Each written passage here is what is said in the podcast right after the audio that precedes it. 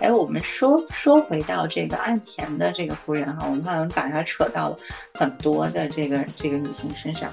应该说回去，有一个点我有注意到，就是大家呃，当然是八卦的讨论哈，还会说这个岸田文雄夫人，就岸田玉子是什么血型的？这个就是日本人，我觉得日本人是对血型比中国人更加看重的。就好多我我记得以前好多好多的那种书籍，就是分析。这个血型啊，什么对人的那种性格的影响？小溪，你有没有关注过？我记得以前他们是说什么 B 血型的人是，就是 B 血型的男性是不适合结婚的，什么之类的。我记得我有看过，我各种杂志上面，这个是血型是哪个什么血型合适干什么事，或者什么血型的人容易怎么怎么样？但是日本确实非常非常。就是注重血型这个问题，我觉得我到日本这十一年的时间，我都不知道被问了多少次什么血型，然后我每次就说说到我啊，我是 A 型血，他们就会说啊，真是非常典型的 A 型血，然后，我就在想 A 型血是个什么样的血。就他们真的特别相信血型，我也我也不知道，就说日本是是是为什么，这个我还真没有研究过他们是为什么，但是真的特别特别相信血型，对吧？就是经常会问你啊那种，而且那个杂志上面，什么网页上面，你经常看到各种血型的东西，就是星座也说，但是我觉得没有血型那么对，没有对于血型的讨论那么的普遍。我也是，我被我也会被人问过好多次，然后我是 A B 型。对，我觉得这点，英国人呢？英国人是不是就敢信星座了？星座、占星术那些，嗯，对。哎，反正我大东亚地区这个星座血型叠加绝对是从日本来的，然后日本就辐射了港澳地区，然后就进入了中国地区，应该就是这么个源流。然后等我们上初中的时候，这事儿就开始了，然后就把我们这八零后的一代至少就是全都带过去了，我们就开始信这个。然后我还看见那个之前还有香港人创业，说什么用发明什么算法，把这个算法和什么占星结合起来什么的，反正当时看的我特别想笑，云里雾里的。但是对于这种感觉是非科学的东西，大家兴趣都很大呢。对，但因为有些东西 可能科学解释不了，就只能上玄学了。请问贞子公主是啥血型？我很想问问。还还还还真不知道。什么血型？Angela 是什么血型？啊，我是 A 型血，我是 A 型血。你们两个都是 A 型血啊？哦。那来吧，小鸡，典什么是典型的 A 型血呀？你刚才刚说过，什么是日本典型 A 型血？就是比较认真，比较比较，就是做事要按条理。就是比较的中规中矩的那种、那种、那种，我觉得那种被说的比较多。我我自己感觉，嗯，这不是我吗？然后我就想说，我是因为他们就说我是就是特别按条理干事儿，特别怎么样。然后我就想，哎呀，其实我是懒，不想做自己，不想不想给自己招事儿。行吧，你的你的。你的谋略，他们真的是格局没有打开，是吗？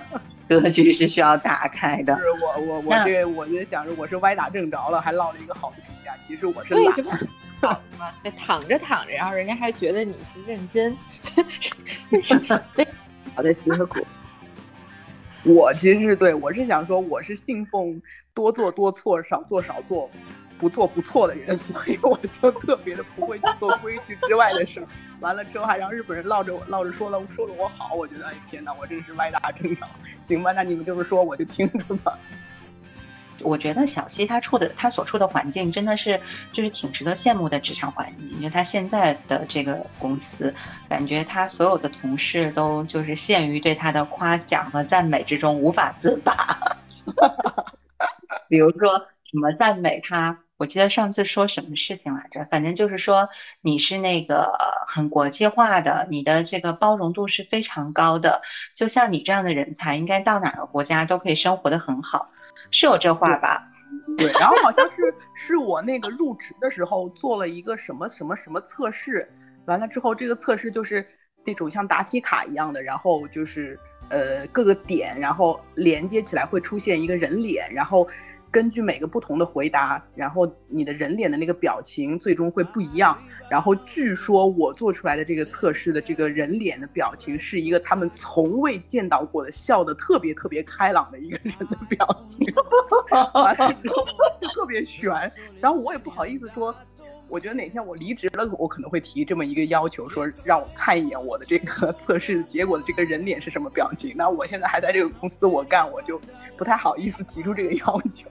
我说 这是我第一次听说笑脸到底是到底是一个什么样的笑脸，我至今很好奇。有一种上帝选择了你，你是天选之子的感觉。哎，但是话说回来，我觉得血型真的是太玄学了。你说 你星座起码还十二个星座对吧？你再弄点什么上升星座什么的，就变化性还比较强。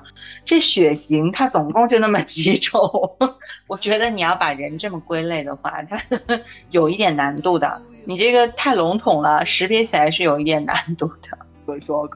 人其实是特别特别特别好好好懂、好好分析的一个物种吧，就其实四种就行了。不过话又说回来，咱们平常不是常常说这个人你做什么事儿得天时地利人和，对吧？所以其实自己能解决和决定的部分太少了，所以可能也正是因为这样，大家总是像你说的，科学解释不了，就得用玄学来这个 解释一下，就得用玄学来解释。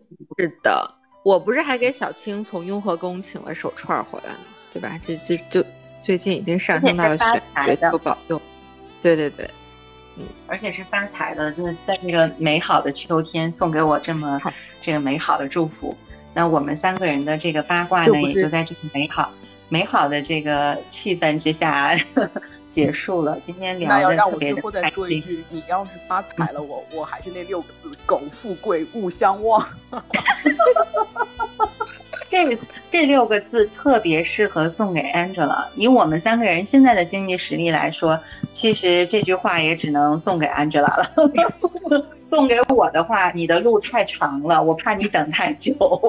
没事，好吧，我们 我们今天特别开心的聊了这个岸田文雄和他的这个夫人，其实也是聊了很多就是不同的国家和社会的一些很很生活化的这个东西。如果大家喜欢的话，我们以后也继续的把更多很鲜活的生活当中的这些碰撞出来的小火花，很美好的这些小火花啊，小八卦分享给各位听友。啊，谢谢大家的收听，我们下期见，拜拜，拜拜，拜拜，下期见。